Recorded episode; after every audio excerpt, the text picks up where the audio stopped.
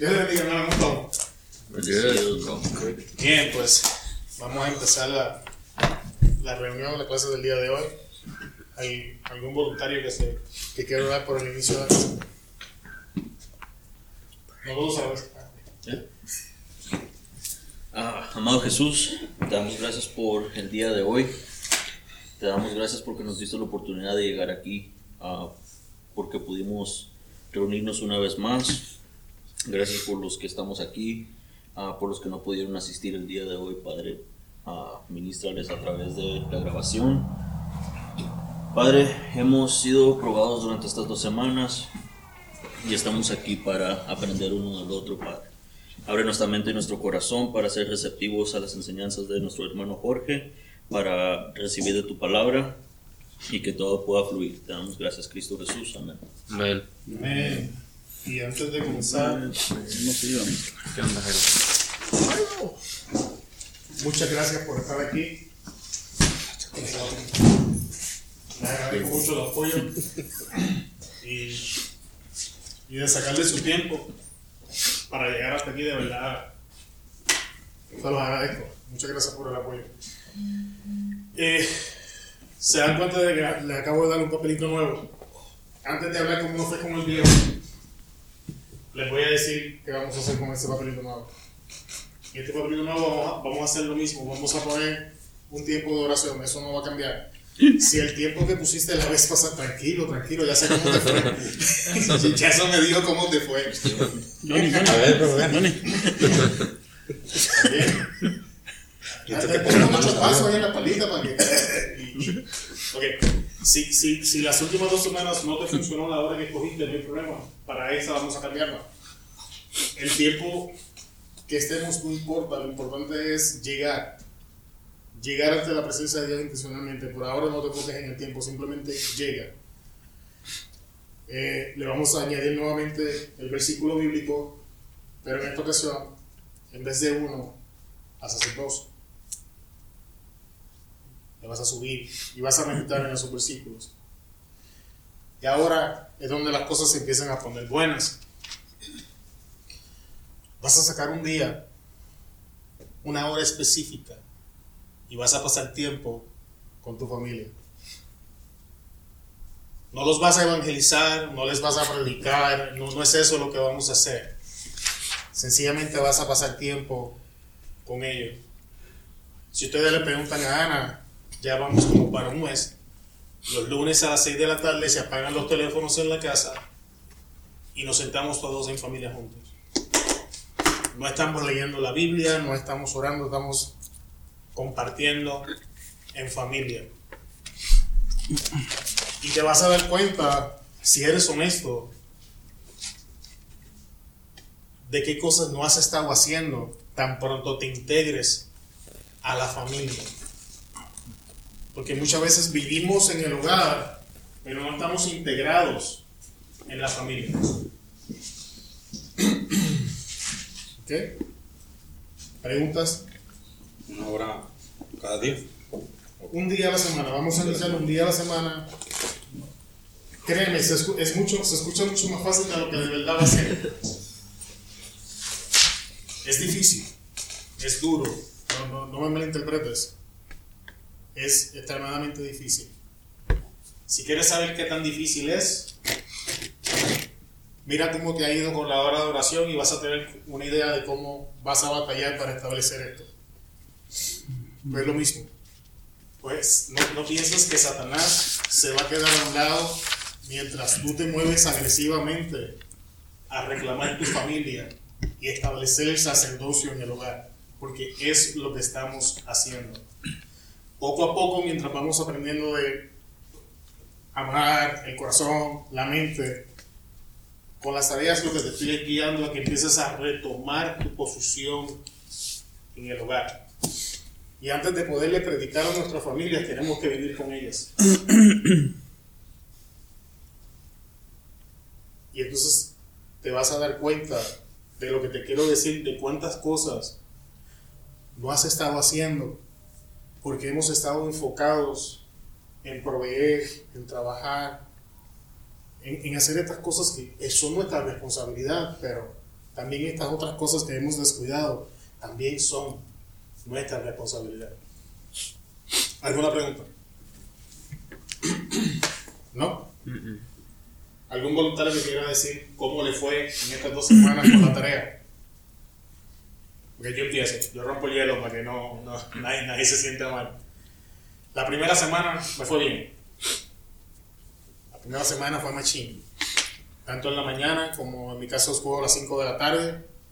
Todo bien. La segunda semana, sin embargo, un día se me olvidó totalmente. Le di el teléfono a Esteban y me quedé jugando. Y estaba bien entrado en el juego.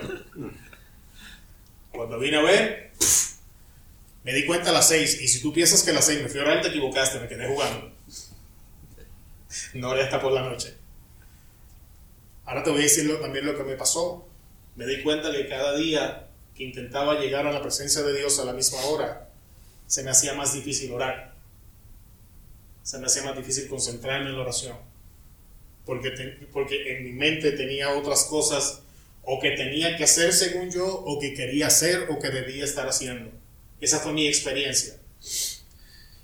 Y en mi caso, de, orar 20 minutos, 30 minutos en la primera semana, en mi segunda semana, esa segunda, ese segundo tiempo de oración que se acaba, descendió a 10 minutos, 14 minutos, 15 minutos. Esa fue mi experiencia. Ahora alguien quiere, quiere contar cómo le fue. No es obligatorio. Pues a mí me fue bien pésimo, bro. La verdad. Ah, hemos, eh, para mí, siempre se, se me olvidó orar, orar. Aunque en la mañana me levanto y oro, pues, pero no es así. 10, 5 minutos. Antes yo oraba en la noche antes de acostarme, porque la Giselle, antes de irse a dormir, Daddy, let's go pray. Ok, iba a su cama y oraba. Y ahora que hemos estado haciendo esto, un tiempo atrás ya no hemos orado. A mi niña se le ha olvidado también. Nunca me dice yo, por cansado, por lo que quieras. no, lo, no, no voy, no, no, no lo hago. Eh, como uno que no es un hombre, y lo voy a decir, no somos un hombre, no, yo no soy un hombre de oración, pero he estado tratando como tú, usted dijo, he estado ahí cinco minutos y estoy acá y ¡ay! El Leguito, el Josué, ¡hey! Abro la puerta y ya se pierde. Entonces voy otra vez. He estado como ya con, uh, he estado orando con Giselle otra vez en la noche. Y, uh, pero sí es un. Pero date de cuenta, ganaste una. Sí. Una que habías dejado de hacer, ya la ganaste de vuelta. O sea, no has perdido. Va bien. Y no, y no, no, no me he detenido. Ahí está, ahí está todavía eso. De seguir orando por tu familia, de seguir orando, de seguir intercediendo. Pero sí, es un, ha sido un difícil. Porque en una semana y la otra, cosas que no tenía yo, son cosas que no han estado viniendo. Ajá. Trabajo, que hacer esto, que se compuso esto, que vamos por a la escuela, que esto y esto, y, se fue al día. Pero no se ha perdido. Sigue siendo. ¿Alguien más? Las mías fueron como de 5 minutos, 10 minutos. Porque la hora que escogí es cuando llego en la mañana del trabajo, que todos se van. Pero si me quedo quieto, me quedo dormido. en, esta semana te recomiendo hacer un cambio y vamos a ver cómo te fue. Ah. ¿Alguien más? Pues yo igual, igual. No escogí un tiempo de orar, porque yo tengo días que a veces salgo tarde. Ok, te entiendo. pero el lunes sí, sí oré. Oré como yo creo unos 15, 15 minutos, 20 minutos. Y sí estuvo bien, sentí la paz de Dios, sentí como que sí. Una paz, ¿verdad? segundo día, eh, llegué tarde, vine a church, pues llegué a la casa y pues ahí se me fue. Pero yo como, yo sí, sí oro todos los días, en la mañana, en la noche, um, en el trabajo. Ya sé que tú dijiste que no tratan de no hacerlo en el trabajo, pero yo lo... ¿Ah, bien? O sea, que no sea el tiempo pues en el trabajo. Pero yo tomo todo el tiempo, como ando solo, yo me pongo a orar a veces de un trabajo. Bueno, mientras, mientras estés en movimiento, no, no, no fue eso lo que te dices, ya después me siento y te lo explico. No, no, no, sí te, no, te entendí que, que el tiempo que, que escogemos no sea pues como el que sea tú solo, el que no, no, sí entendí eso, ¿verdad? Pero, um, pero luego yo creo que eran dos, tres días que, que sí oré la semana, primera semana, Ujú. pero me entraron muchos, um, muchos ataques, muchos... Ok. Nos peleamos yo y Derek, pero no, no como un, un peleo que, No, no, hombre, una cosita chiquita, dude, like, To- Total. Sí, que a rato en cinco minutos dije, no, like, estábamos ya riéndonos. So, segunda semana también, like, ¿Alguien puede ver lo que está pasando? Se, se dan cuenta que no está solo. Se se dan cuenta que, que no es algo que te pasa solo a ti. Eso que nos está pasando se llama conflictos. Y la razón por la que estoy preguntando es porque en la próxima clase vamos a hablar de los conflictos que la Biblia nos enseña y cómo manejarlos, que es parte de la línea de enseñanza por la que vamos. Pues en el momento que tú te mueves en la dirección correcta, vas a encontrar conflicto. Y para seguirnos mover, moviendo efectivamente antes de entrar a la mente, que ahí vamos a estar un buen rato, tenemos que aprender cómo manejar este conflicto. ¿Qué dice la Biblia de los conflictos? ¿Cómo lo manejamos? ¿Qué hacemos? Y eso es lo que vamos a estar hablando en la próxima clase. Lo que nos lleva a la tarea. Para la próxima clase, vengan con un versículo de alguna clase de conflicto que la Biblia nos enseña. Ok, hay conflicto espiritual, hay conflicto social, hay conflicto familiar.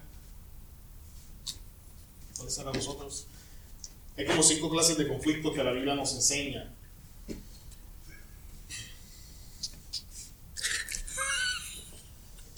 Ok.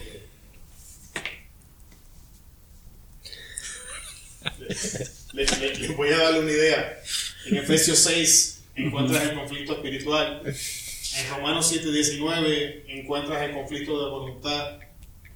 También encuentras el conflicto de voluntad en Mateo 26:39. Encuentras un conflicto de naturaleza, ese lo vas a encontrar en Gálatas 5:17. En Mateo 10:34 36 vas a encontrar el conflicto familiar. conflicto religioso, eso fue donde quiera que veas a, Jesús, a Jesús eh, agarrado por los fariseos, eso es un conflicto religioso. Sociales, en Juan, 10 en Juan 6.15 en- tienes un, un ejemplo de conflicto social y en Juan 6.26 tienes eh, cómo Jesús maneja el conflicto social.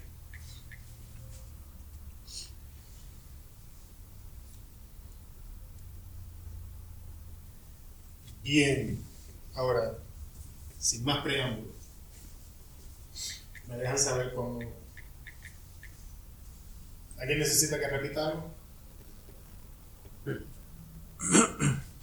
Ay, Gálatas. ¿Pues qué? De familia. Ok. Matthew Gálatas. 10. Déjame revisar los conflictos. Te quedas en Gálatas. No, es de naturaleza. Oh. Gálatas 5.17. El de familia es en Mateo 10, 34, 36. 34, 36. Es Mateo.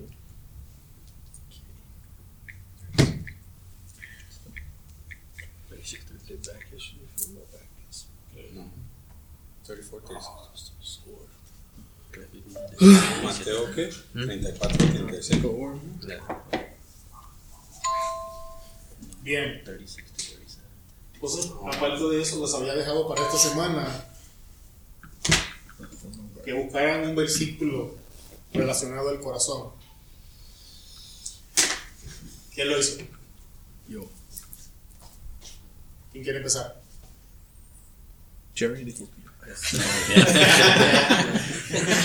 So, yo empecé como con 20, bro, pero después de que lo lees todo, siempre termina siendo otra cosa que no es. Está hablando de. como que termina hablando de la mente. So I was like, bueno, pues ya no me sirvió ese, so vamos a buscarle otro y buscarle otro. Lo único que encontré que no decía nada de mente fue en Salmo 51.10. Si empiezas a leer todo el Salmo ese, a donde dice, pues en la, el, el versículo 10 que dice, Create in me a pure heart, O God, and renew a stead- steadfast spirit with me. Pero en español dice, ah, si la puedo sacar aquí. Mm, no, en inglés también. Creen mi corazón limpio. Sí. So, yo lo tomé eso como, cree en mí un corazón puro, como entrégame tu vida, no la mente, like, dame tu vida y te sigo sacando, porque todo lo demás sí, de que cambia tu corazón. Bueno, pues si cambia tu corazón, viene en mente, so I was like, no. So, de todos los que empecé, de todos esos terminé nomás con uno, because I was like, it seems like todo habla de la mente, como... De hecho, es que están entrelazados, es bien difícil separarlo. Bueno, Jairo, Ah, pues yo, sí, hay como unos 50 que hablan del corazón. Ah, yo me quedé con lo de Proverbios 4:23, dice que sobre toda cosa guardada, guarda tu corazón porque de él mana la vida. So, de ahí ya te puedes ir con los frutos, ¿verdad? Que voy a leer Mateo 7:16. Por sus frutos los conoceréis. O no, no, más arriba. ma- 12:35, vale. Porque por el fruto se conoce el árbol, porque de la abundancia del corazón habla la boca. So, en pocas palabras, lo que entendí del corazón en este detalle son como tres cosas. Que, que tú eres lo que es el corazón, ¿verdad? Todo lo que has aguardado ahí es lo que vas a dar, ¿no? Un ejemplo. Vamos a decir si el, como dice, si el árbol es malo, malos frutos va a dar, si el árbol es bueno, buenos frutos da, so, lo que guardas. So, yo entendí que el corazón es como algo que almacenas. Ahí está. So, so- so almacenas todo y de lo que hay almacenado eres tú. Y eso das. Ahí vas. Pues ah, igual que Jairo y algunos de ustedes seguro, encontré varios versículos. ah, me fui meditando en lo que fue amarás al Señor con todo tu corazón. Entonces eh, encontré escrituras donde Jesús empezó a hablar con los ah, líderes religiosos y les dijo bola de víboras, cómo pueden hablar cosas buenas siendo malos, porque de la abundancia del corazón habla la boca. Entonces, cuando imagino corazón, pues obviamente este corazón no puede hablar, bombea sangre a todo mi sistema. Entonces, luego me voy, encontré otro, Mateo 15, 17, dice, no entienden que todo lo que entra en la boca va al estómago y luego se elimina, pero lo que sale de la boca proviene otra vez del corazón y eso es lo que contamina al hombre porque del corazón provienen malos pensamientos, homicidios, adulterios, fornicaciones, robos, falsos testimonios y calumnias. Entonces me encuentro otra vez la palabra corazón y sé que de aquí no puede salir todo esto.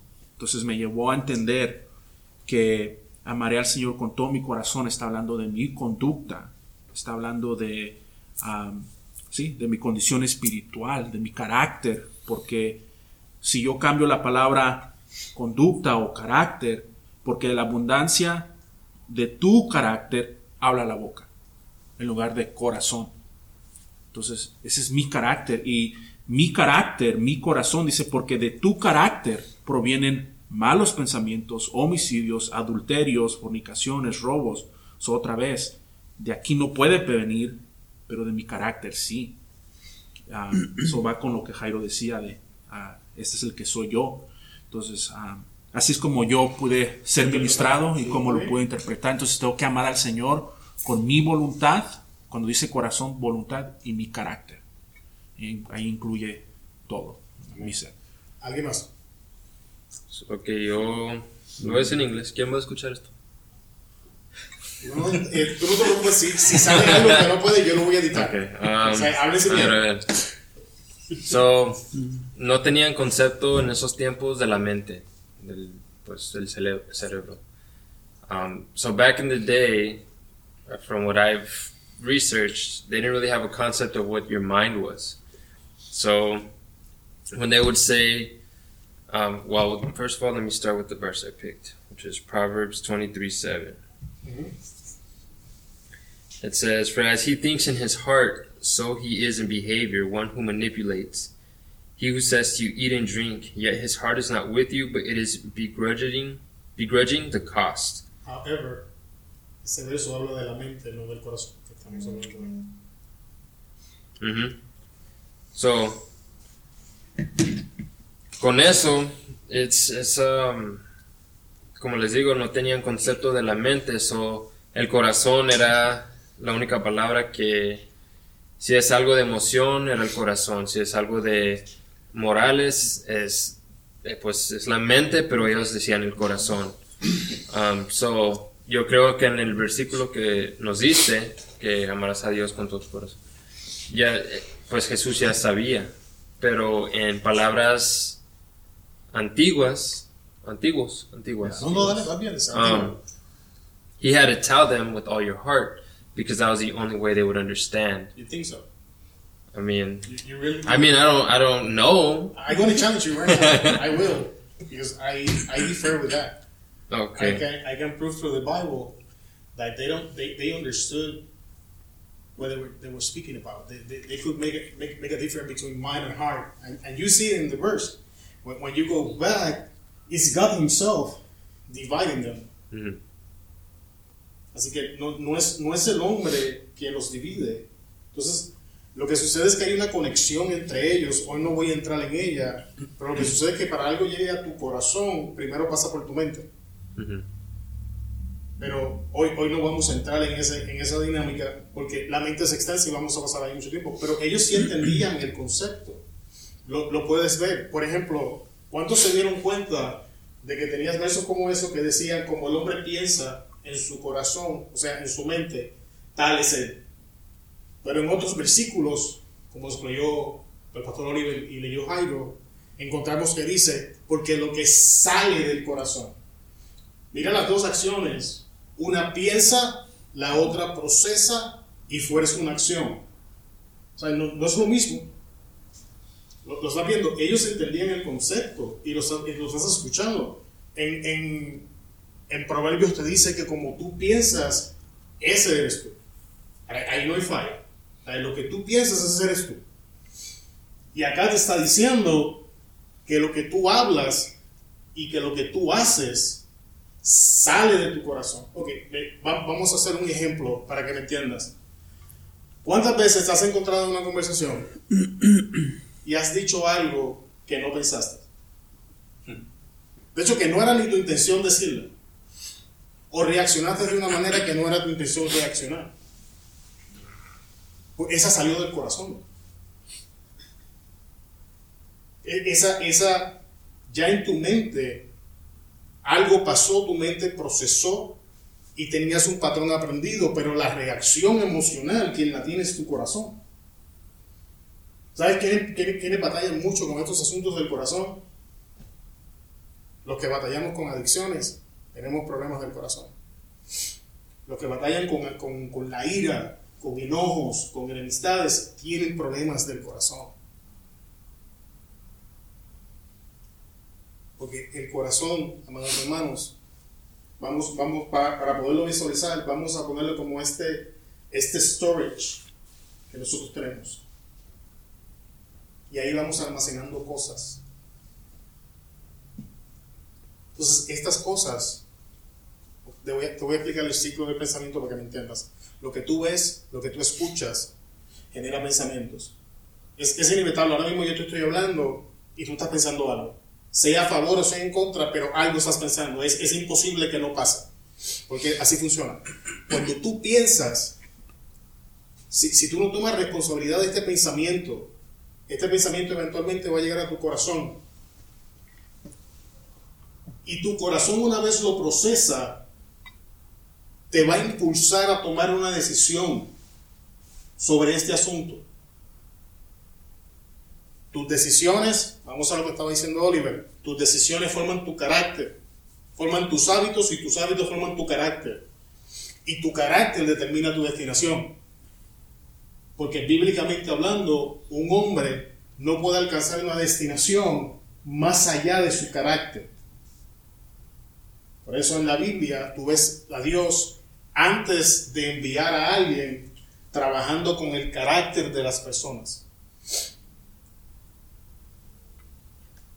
Estamos ahí. Entonces, de hecho, el primer verso que íbamos a hablar fue el que mencionó el hermano Jairo. De hecho, ya, ya, ya seguí, de aquí me, me monté. ¿Alguien más quiere compartir del, del, del versículo? Este. Pues, yo, Porque a ver si decía Luis- la, la mente. Y yo ese versículo, I was like, no, Dios habla de la mente, está hablando de cómo está el corazón, I was like, en tu mente. ah, pues en Mateo 6, Ajá. donde los tesoros en el cielo y eso ah, en el 21 porque donde esté vuestro tesoro ahí estará también vuestro corazón Ah, de cierta manera como no sé si lo hice bien pero a fin de cuentas ah, creo que mi corazón por buen rato estuvo en el trabajo y como que llegué a, a enfocarme tanto en eso que empecé a descuidar a mi familia a mi hogar Ah, y y mi corazón trabajo, trabajo, trabajo. O sea, Sentía estar ahí, ¿no? o, o sea que tu corazón determina qué es importante y qué no es importante para ti. Tu corazón determina qué es prioridad y qué no es prioridad. O al menos influye en la decisión. De cierta manera, pues, ¿cómo te diré? No te estoy diciendo que amo el trabajo, pero siento que la responsabilidad, o yo siento en mi corazón que la responsabilidad que tengo, siento como que estoy haciendo tesoro ahí. Siento. Está. ¿Lo asocias? Siento. ¿O no? E- Esto no es para que estemos bien o estemos mal, no, no se estresen con eso. Como por ejemplo con ambos ahora, a- a- eso es lo que a mí me gusta. E- Esta clase de conversación, donde expresamos un punto, tú expresas el otro, y así aprendemos todos juntos. Eso fue lo que te ministró, eso fue lo que recibiste. En donde En donde pongas tu corazón, ahí vas a mover tu vida. Amén. Amén. ¿Alguien más?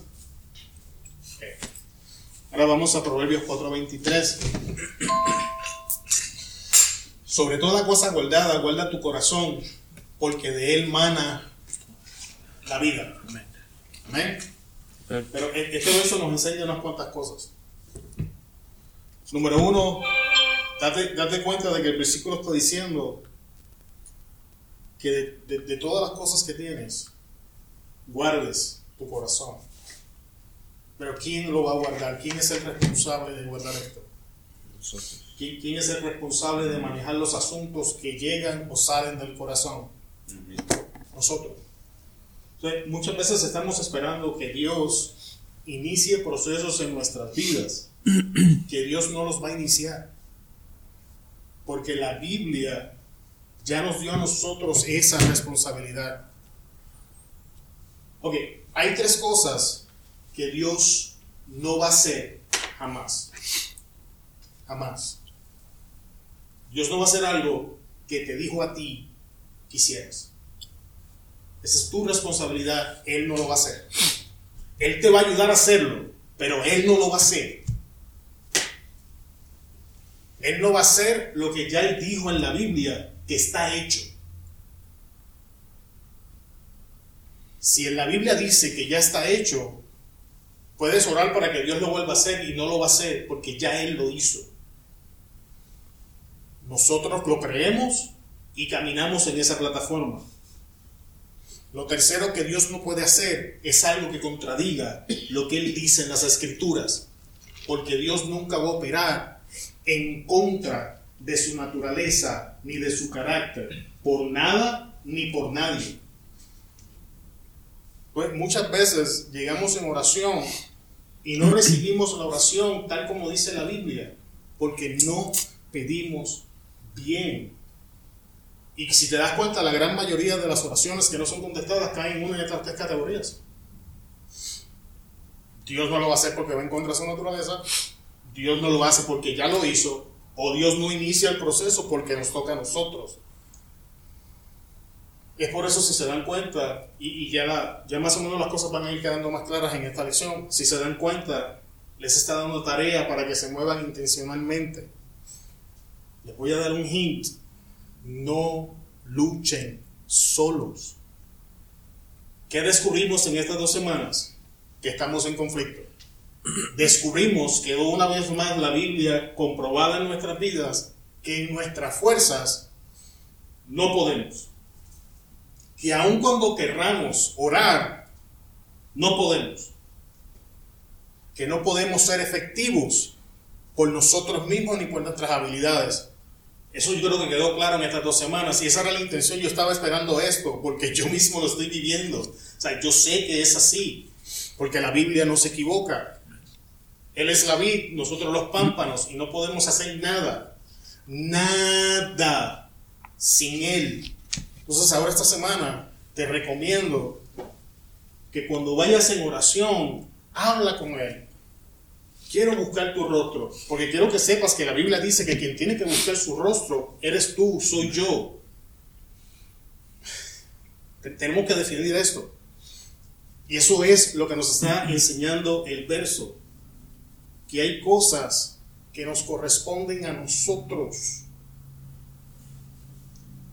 Y cuando vaya dice, quiero buscar tu rostro, díselo en tus palabras, ayúdame a seleccionar una hora en el día para venir y pasar un tiempo. Y yo te aseguro que la historia va a empezar a cambiar. Porque ahora Él toma un rol activo, ya no vas en tus fuerzas. Aun cuando sean cinco minutos, cinco minutos con Él, son más efectivos que tres horas con nosotros mismos. Por eso les digo, no se enfoquen en el tiempo. Vamos a aprender a caminar con Él. Eso es parte de lo que estamos aprendiendo todos juntos. Entonces, ¿por qué yo tengo que guardar el corazón? Porque los asuntos de mi vida emanan de mi corazón. Mi calidad de vida, mi efectividad en la vida, mi caminar en la vida, todo lo que yo hago en la vida depende de cómo se encuentra mi corazón. Por eso es que tú te encuentras, y ahora voy a entrar en por qué ellos entendían el concepto y la diferencia, con ejemplos. Por eso es que tú te encuentras personas en la Biblia intelectualmente brillantes como eran los fariseos, pero en el corazón estaban podridos y por eso resistían a Jesús. Porque para la crucifixión la Biblia nos deja saber que Pilatos mismo sabía que por envidia lo habían entregado y la envidia sale del corazón. Fue lo que leyó el pastor. ¿Lo estás viendo? Intelectualmente esta gente se sabía las escrituras. Cuando nuestra vida y lo que decimos saber de Dios no compagina, tenemos un problema de corazón. Y ese problema a quien le toca iniciar el proceso es a nosotros. Porque quien primeramente lo guardó en el corazón fuimos nosotros. Las cosas no llegan al corazón por llegar. Y normalmente sentimientos comunes que nos llevan a guardar cosas en el corazón. No lo quiero decir porque me da vergüenza. O me da miedo. O qué van a decir. Y líneas de pensamientos como estas derivan en dos emociones muy básicas. Miedo en distintas manifestaciones y orgullo.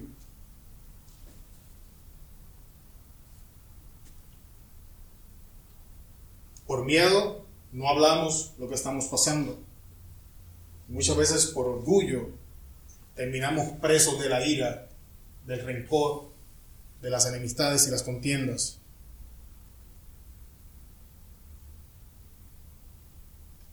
Alguien sigue la línea y la importancia de guardar nuestro corazón. Pero mira el mismo verso en la nueva traducción viviente. Dice, sobre todas las cosas, cuida tu corazón, porque éste determina el rumbo de tu vida, que es lo que se les, está, les he estado explicando. La palabra versión hispanoamericana dice, vigila atentamente tu interior, pues de él brotan fuentes de vida.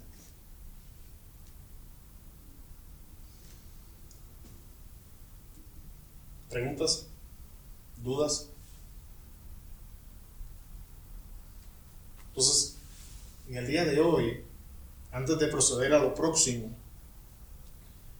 quiero que hagas una introspección y analices tu vida. ¿Dónde está? Y sé honesto. Siéntate y habla con el Espíritu Santo, no para condenación, sino para poder dar ese giro. Creo que es en el libro de los Hebreos, no estoy seguro. El apóstol, el, el apóstol, el escritor de los Hebreos dice que soltemos ahora todo el peso, coma y pecado. Pero nota la separación que nos impide correr la carrera. O sea, hay, cosas que nosotros cargamos en nuestra vida corriendo la carrera. Algunas son pecados. Y obviamente sabemos que tenemos que trabajar con esas. Pero otras no son pecados. En sí mismas no son malas. Pero son un peso que venimos cargando. Entonces quiero que medites dónde guardamos ese peso. En el corazón.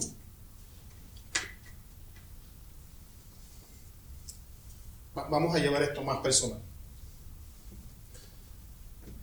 ¿Cuántas veces has llegado a tu casa? Y a la primera que te hacen empiezas a gritar. No eres el único, yo he estado ahí. Y si somos sinceros, todos en algún momento hemos estado ahí. Unos más que otros. ¿Sabes por qué pasa eso? Porque tu corazón ya estaba lleno. Y esa fue la gotita que derramó el vaso. ¿Y sabes qué es lo triste? Que porque no manejamos los asuntos del corazón responsablemente, normalmente son aquellos cercanos a nosotros quienes reciben la descarga. Hombres de Dios, le quiero hacer una pregunta en el día de hoy y, y- y no quiero, en este momento, tomen esto confidencial, no quiero que digan nada, pero quiero que mediten en esto. Si nuestras esposas nos trataran a nosotros como nosotros las tratamos a ellas, estuviéramos casados todavía. Ah. A ver, repite la pregunta. Si, si tu esposa te tratara como tú la tratas a ella, ¿estarías casado todavía? No tienes que decir sí o no, esto es para que medites. No. Si tu, es- si- si tu esposa te hiciera a ti las cosas que tú le haces a ella, ¿todavía estuvieras casado? Si la contestación a esa pregunta a cualquiera de ellas es no, entonces tienes asuntos en tu corazón que empezar a resolver. Se puso caliente, ¿verdad? Quiero que sepas que yo me di cuenta de esto. Dios tuvo que remover mi ídolo, ya lo dije la vez pasada que se llamaba trabajo. Y ahora que me estoy reintegrando a la familia, me he dado cuenta de las cosas que le estaba haciendo a Ana y que ella tenía que tragarse por mi culpa.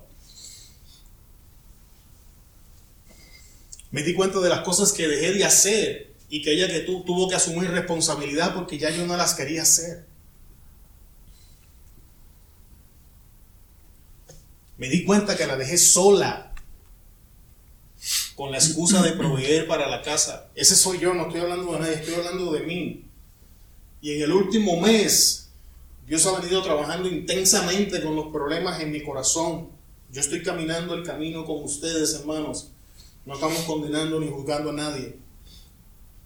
Por eso les dije que lo mantengan en privado, para que sencillamente mediten en el asunto e iniciemos hacer las rectificaciones necesarias. Hombre de Dios, hemos permitido que ideologías del mundo entren en nuestro corazón y estamos gobernando nuestras casas como el mundo dice, no como la Biblia dice. Voy a decir esto y se va a escuchar jocoso, pero esto va a probar mi punto. Yo te aseguro que si tú llegas a casa y me encuentras barriendo, mapeando, cocinando o lavando los platos, cuando te vayas, oye, este brother es un mandilón. Ahí está. Yo, no, yo nomás que yo creí que era yo mismo, yo sola. Ya no me, tu, tu historia es distinta. Ya no me siento solo, dice. Parece Más que ahora todos hacemos eso. ya, ya nadie dice eso. Ya, No, está igual es- que yo. es normal eso. Lavando ropa, trapeando, barriendo. Eso, eso piensan ustedes La nueva ideología. Ya sé, bro. Ya nos hicieron el indoctrinate a eso. eso, eso es lo que piensan ustedes. Pero yo te aseguro de que si empezamos a indagar, te vas a dar cuenta que no es cierto. Te vas a dar cuenta que hay hombres que no mueven un dedo en su casa. Todavía. Todavía los hay. Se ve que hace. They got rid of all of those, bro. Ya no existen esos. Todavía los hay. Esos se murieron ya de los sentado- 80, son los baby boomers. voy a llegar más allá y sentados en los asientos de la iglesia. O sea, y, y no, y no porque sean malos, sino porque tienen una ideología incorrecta en su corazón. Hombres, nosotros somos la cabeza por posición, no por función. ¿Entienden eso? Y estos son asuntos en el corazón. Y por problemas del corazón, las relaciones en nuestros hogares, en nuestros trabajos, to- todo lo que tiene que ver con la vida, se proyecta en esas áreas. Mira. Mira las instrucciones de Dios. El corazón es el lugar donde guardamos, almacenamos o escondemos cosas. La Reina Valera del 60 dice, y este es Dios hablando, por tanto, pondré estas palabras en vuestro corazón y en vuestra alma, y las ataréis por señal en vuestra mano, y serán por frontales ante vuestros ojos. La Biblia ah, Kadosh israelita mesiánica dice, por lo tanto, ustedes almacenarán estas palabras mías en su corazón y en todo su ser. Átenlas en su mano como señal, póngalas al frente delante de sus ojos. La nueva traducción viviente dice de este verso, por lo tanto, comprométete de todo corazón a cumplir estas palabras que te doy. Átalas a tus manos y llévalas sobre la frente para recordarlas. Nota que vuelve y hace diferencia el concepto de mente y corazón. ¿Lo estás viendo?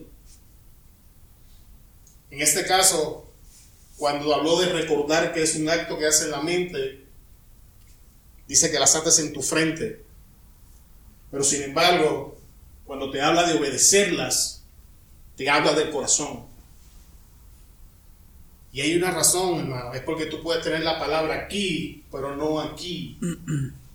Y si la palabra no llega aquí, no la puedes ejecutar, porque contradice lo que dice la Biblia.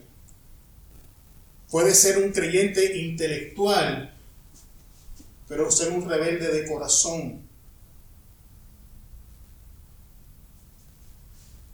Aquí nadie ha luchado con un pecado intensamente, que en su mente sabe que está mal, pero lo sigue deseando.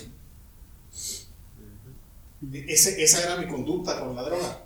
Yo sabía que estaba mal, pero todos los días salía a buscarla, porque tenía problemas en el corazón. Te lo voy a poner de esta manera. Los asuntos en tu vida son el síntoma de la condición del corazón. Si tú almacenas en tu corazón la palabra de Dios, los síntomas en tu vida van a ser benignos. Y mientras más almacenes de esto y más sanemos el corazón, mejor va a más va a mejorar nuestra vida. Pero te adelanto, hombre de Dios, te voy a decir como Dios le dijo a Josué, mira que te mando, que te esfuerces y seas valiente. Porque cuando empieces a trabajar los asuntos del corazón, hay una cosa que ya no puedes evitar y se llama dolor. Ya, no, ya una vez llega el corazón, ya no vas a poder evitarlo. Míralo de esta forma, el pensamiento es la semilla. Ya cuando llega a tu corazón, es la cosecha. Y es duro. Trabajar los asuntos del corazón duele. Porque si queremos realmente cambiar, tenemos que ir a la raíz de los problemas y no seguir perdiendo el tiempo con los síntomas. La práctica pecaminosa, el hábito pecaminoso, el, hábito de la ira, el hábito de la mentira, todo eso son síntomas. La raíz está en el corazón. No, no querramos cambiar el síntoma sin hacer un cambio en el corazón. Y no podemos hacer cambios en el corazón si no cambiamos lo que estamos guardando en él. Pero, ¿cuántos se saben la escritura en el Evangelio de Juan, donde dice que el problema de los hombres fue que amaron más las tinieblas que la luz.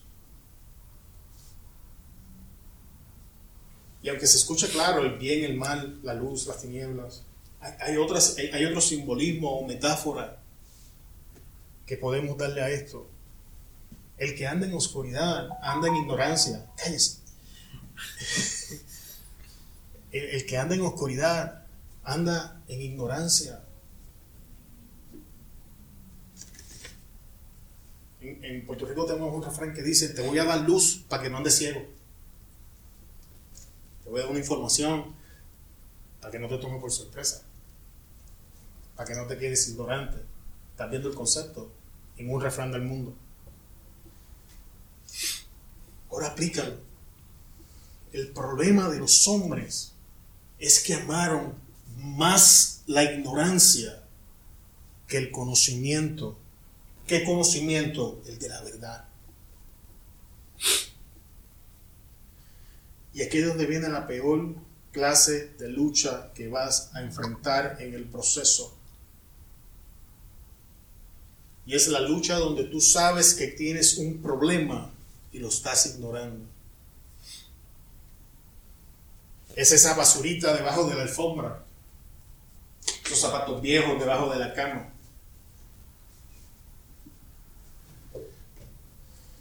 Que sabemos que está ahí. Porque nosotros lo pusimos ahí. Una de las formas en que esto se manifiesta es, ese, ese, secreto del que no queremos hablar. Y, se, y está purgiendo nuestro corazón, no lo queremos sacar a la luz. Amado hermano, escucha lo que te voy a decir. No podemos vencer al diablo en su terreno.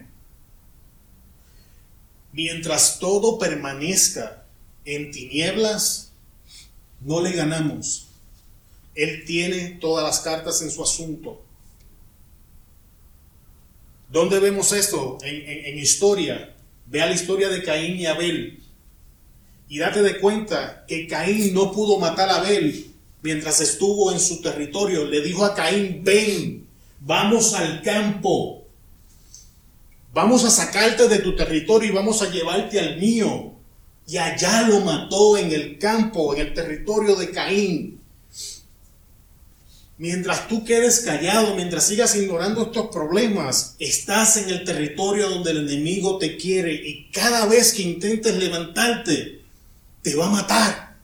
Va a matar el intento, otra oportunidad que se pierde y después te va a condenar, porque Él sabe que cada momento en que fracasamos es un momento más donde ya no queremos volver a intentar. Pero cuando tú lo abres ante la luz, pierde todo su control, pierde toda su autoridad. Por eso el miedo de hablarlo, por eso, la, por eso el pensamiento cada vez que queremos trabajarlo, pero qué van a decir, pero qué van a pensar, pero qué va a pasar. No, pues si quiere que venga Él donde mí.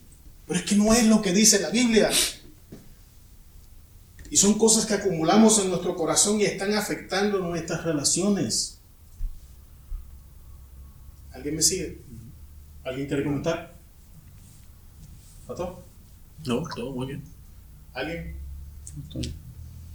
¿Qué? Mira, ahora te quiero demostrar el por qué vamos a experimentar el dolor cuando empezamos a trabajar esta situación. La Biblia nos enseña que el corazón es, es el que se encarga de manejar las emociones. Y las emociones en sí mismas no son malas, están diseñadas para que tomemos decisiones. Las emociones te alertan que algo no está bien. Nunca, nadie, nunca has hablado con alguien y, tienes esa emoción de que sabes que algo no está bien. Y de momento al rato te enteras de que pues, efectivamente sabes que las cosas no estaban bien. Ha pasado. La reina Valera dice, y digas, como aborrecí el consejo y mi corazón menospreció la reprensión. Mira las emociones. Aborrecí y menosprecié. ¿De dónde salen ambas? Del corazón. ¿Qué aborreció? El consejo. Volvemos a ver la diferencia entre mente y corazón. Yo te aseguro que esta persona intelectualmente sabía que lo que le estaban diciendo estaba bien. Pero cuando llega al corazón, es el corazón quien lo resiste. Es el corazón quien lo resiste. Es el corazón quien lo rechaza. Por eso si tú te das cuenta, cuando Dios habla de salvación, dice, no endurezcas tu corazón. Porque en la mente todo el mundo sabe que necesita de Cristo. El problema está en el corazón. Entonces, mientras más pasa el tiempo, es un mecanismo de defensa que nosotros creamos y nuestro corazón se endurece. Por eso la Biblia enseña, y cambiaré sus corazones de piedra y les daré un corazón de carne. No está hablando de la mente, está hablando del corazón, de ese cuartito donde almacenamos, donde metemos el, que maneja los asuntos de la vida. Porque mientras más resistimos a hacer algo, más duro se pone. Amén. La nueva Biblia, la nueva Biblia viva dice, porque ellos son los que siempre están pensando lo que les cuesta, come y bebe, te dicen, pero no lo dicen de corazón. La hipocresía sale del corazón.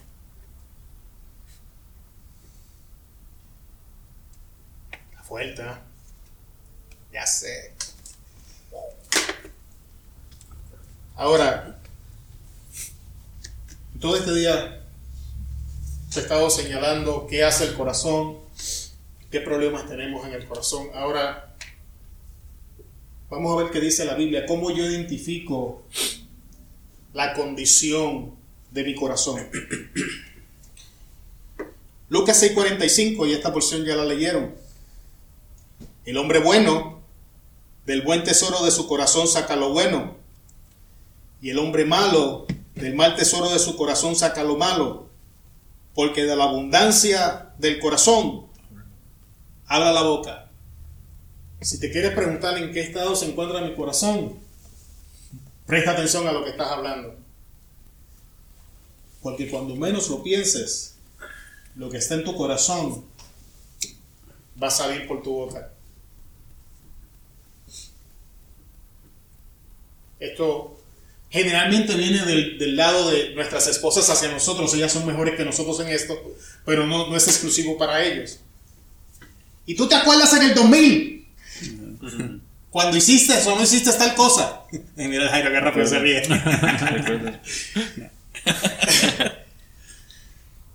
eso, eso está guardado en el corazón.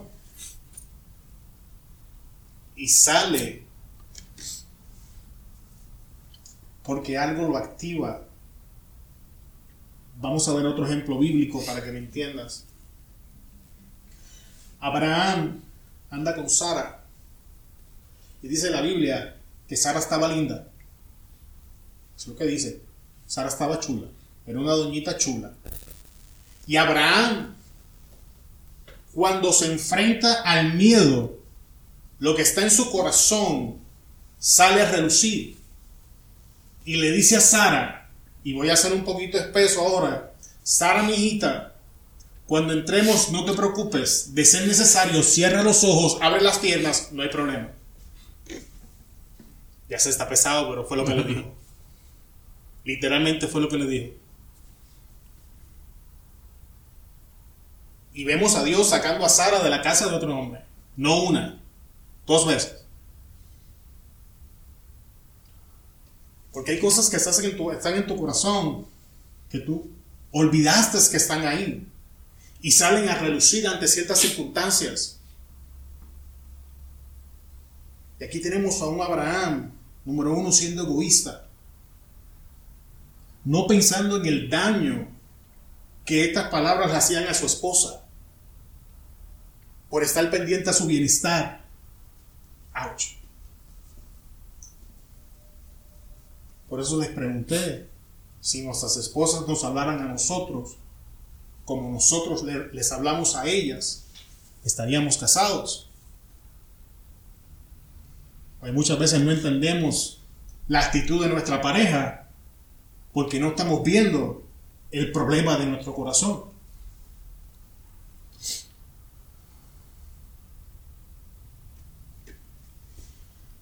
La Biblia Dios, eh, Dios habla hoy, dice, el hombre bueno dice cosas buenas porque el bien está en su corazón.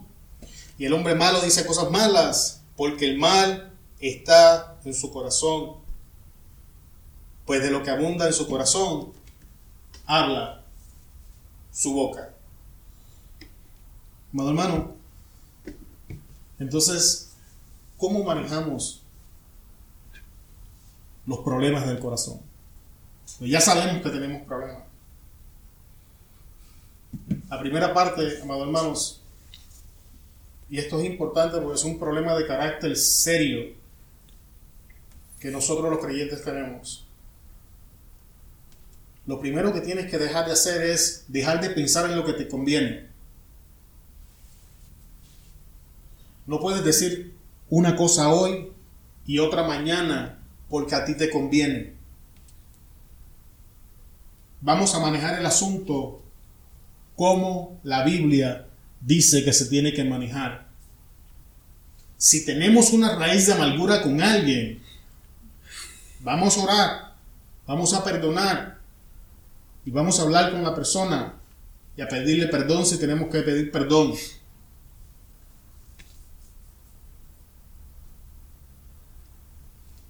Si esa persona es nuestras esposas o nuestros hijos, los asuntos del corazón se manejan por la escritura. Se va, a escuchar estúpido lo que te voy a decir, pero si a ti te duele la cabeza, tú no buscas una curita, un band-aid y te lo pones en la frente. Tú te tomas una aspirina. ¿Cierto? Entonces, si tú tienes problemas con la ira, no estés leyendo versículos de inmoralidad sexual. Porque ese no es tu problema. Tienes que empezar a buscar qué la Biblia dice de la ira. Si tenemos problemas con el perdón, entonces vamos a dejar de, leer versículos que tienen que ver con la ira y vamos a ver qué dice la Biblia del perdón. Amados hermanos, en la Biblia hay mucho más que el Evangelio del arrepentimiento. La Biblia es nuestra guía para aprender a vivir la vida cristiana. Entendamos eso. Muchas veces los cambios en tu vida van a evangelizar mucho más que las palabras que tú quieras decir. ¿Sabes que hay personas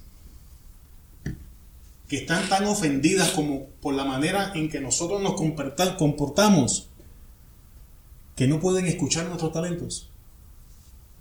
Porque la manera en que nosotros vivimos les refleja que entre lo que hablamos y lo que vivimos algo no está bien. Y nuestra hipocresía queda expresa en la manera en que vivimos. Puso difícil. ¿eh? Entonces, ¿qué vamos a hacer? Si no empezamos a levantar las escrituras, de hecho, ahora tú tienes una ventaja que las generaciones pasadas no tienen. ¿Sabes cuál es? Internet. Ahora tú te metes y si tienes problemas de ira, versículos bíblicos de ira, y ahí te salen todos los versículos de ira. Y ya que los tienes, simplemente empiezas a ir a través de ellos y a buscar. Si tengo problemas porque no sé tomar mi posición en el hogar, entonces busco cómo me enseña la Biblia, cómo tomar mi posición en el hogar. La única manera en que vamos a salir de los asuntos del corazón es con lo que dice la escritura. Me gustaría decirte otra cosa. Hay, personas que probablemente necesiten terapia. Dios la usa. Hay personas que probablemente necesiten consejería. Dios la usa. Pero todo eso son canales, no son la solución del problema. La solución está en la escritura. Cómo Dios trae la sanidad como Él quiera. Si Dios decide involucrar profesionales, pues que traiga profesionales. No me opongo. Pero siempre vamos a su presencia, oramos. ¿Qué dice la escritura? Y si Dios dice, vas a buscar ayuda, buscamos ayuda. Si Dios dice que vamos a trabajar esto internamente, entonces lo trabajamos internamente. Pero tenemos que estar conectados, tenemos que conectarnos porque es como único, vamos a sobrepasar esta situación. Pero hermanos, ya estamos terminando. Por favor, no se vayan en el día de hoy en negación. Es mi deseo que crezcamos y ver el poder de Dios manifestado en nuestras vidas. Pero tenemos que asumir nuestra responsabilidad. Nosotros somos los responsables de iniciar este proceso que nos va a llevar al cambio. Y digo nosotros porque nuestras esposas no están aquí. Cuando yo conocí a Ana y era atea, yo no le prediqué. Según Dios me fue cambiando, ella misma fue haciendo preguntas.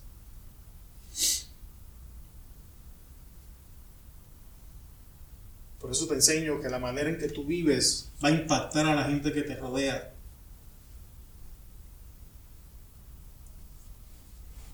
La Biblia enseña que nosotros somos la luz de este mundo. La luz no tiene que decir mucho. Tú llegas a un lugar y prendes una lámpara y con su mera presencia la luz dejó establecida, yo soy la luz. No tuvo que hablar mucho. ¿Cómo resplandecemos? No, no, ah, dame un segundo. Otra, otra función de la luz. Otro foco. ¿Alguien me sigue? Entonces, amados hermanos, vamos a salir de aquí hoy a trabajar con, empezar a orar y empezar a echarle mano a estos problemas en el corazón. En la próxima clase vamos a estar hablando de conflictos, que ya para la próxima clase vamos a estar llenos de conflictos hasta el cuello. Te lo aseguro. Si eres honesto, ya en este momento debe de experimentar cierta clase de, de conflicto. Ya aquí, saliendo de aquí sin meditar mucho. Y si no la sientes, ven oración. El Espíritu te va a ayudar. Entonces, vamos a terminar aquí.